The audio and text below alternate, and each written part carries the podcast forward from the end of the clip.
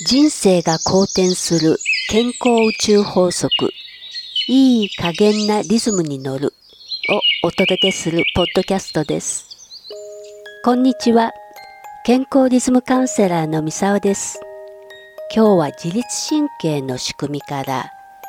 デスクワークの多い人は要注意ということです。あなたは普段どんな状態でお仕事されてますか？一日どれくらいの時間座ってるでしょうかね？特にここ数年は新型のコロナウイルスの流行以来家でこうリモートワークされる方が多くなりましたよね。一日中動き回ってる方の方が少ないんじゃないかなと思うんですけど前よりも座りすぎを実感してる人も多いと思います。でこのね座りすぎ今世界中でこう問題勃発なんですね。というのも死亡率に及ぼす影響まあこれが世界中から報告があるんですけどこの座ってる時間が長いと死亡リスクが上がるという報告がいっぱいあるわけなんですね。じゃあどんくらい上がるんだろうかということなんですけどまあ、この研究ではですね1日8時間以上座っている方。これは3時間未満の人と比べて死亡リスクが1.2倍になるということなんです。長時間座りっぱなしでいるっていうことはそれだけ死亡リスクにつながってしまうわけです。人の全身の筋肉って約7割これが下半身の筋肉が占めてるわけなんです。で、その筋肉が動かないとどうなるかっていうと、血流が滞りますよね。そうすると代謝機能も低下してきますから、こう手先とか足先とか、こう末端の方がね、血液がこう運ばれていかなくなるんで、体冷えてきますよね。そうすると今度、そういうものがストレスになって、体の方の交感神経が優位になってくる。そうすると体の不調がねいろいろと出てくるわけなんですね。座っている人ほどこう生活習慣病みたいな肥満とか糖尿とか、ね、高血圧とかそういったものがね出てきやすくなってより寿命が縮まる可能性が上がってくるわけなんです。エコノミークラス症候群っていうのを聞いたことがある方いらっしゃると思います。これもあの長時間同じ体勢でいるとこう足の静脈にこの血の塊ができちゃってでそれが血流に乗って肺の動脈まで行って詰まらせてしまうような病気なわけですけど、まあ、それと同じような状態が起こるわけですね。じゃあこの座りすぎを解消するにはどうしたらいいかっていうと2つポイントがあるわけです。で一つは座る時間自体を減らす。でもう一つは座っていても足の筋肉これを動かすこと。この2つですね。で人間って体が30分以上動かない状態でこう耐えられるような作りになってないので、まあ、30分以上座った状態が続くと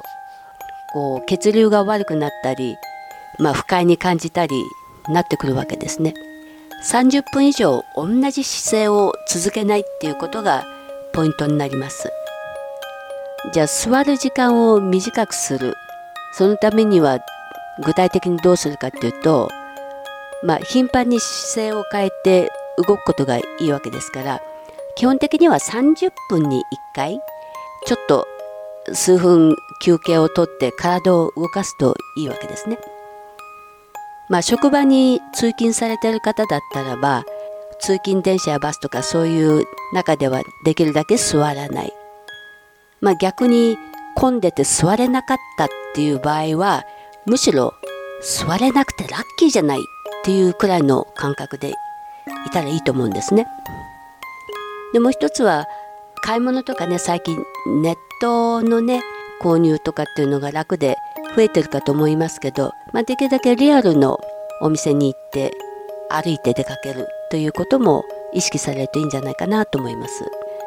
お仕事柄ねなかなか動くっていうのが難しいような職場の場合は椅子に座ったまんまこう足踏みしたあのかかとをね上げ下げしたり膝をこう屈伸したりするような運動もおすすめですただね注意してほしいポイントがあるんですけど私週末しっかりジムにも通ってるし運動もよくやってるのよっていう方いらっしゃると思うんですけどこの場合ね座りすぎによる死亡リスクっていうのはそういう運動習慣がある人でも変わんないっていうことなんですね。なので週末ね運動してるからってそれで帳消しになんないんですよ。ここね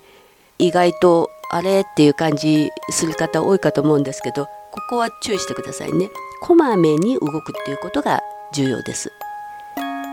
でねビジネスでもあのポモドロっていうのをね聞いたことある方いらっしゃると思うんですけど25分間こう集中して仕事してで5分休憩するでこれを繰り返していく時間管理の方法なんですけど、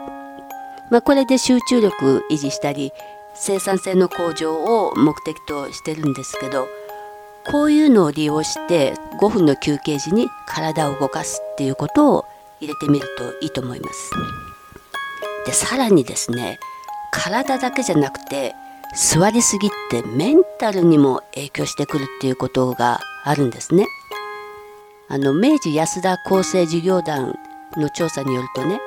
1日12時間以上座ってる人これは6時間未満の人と比べて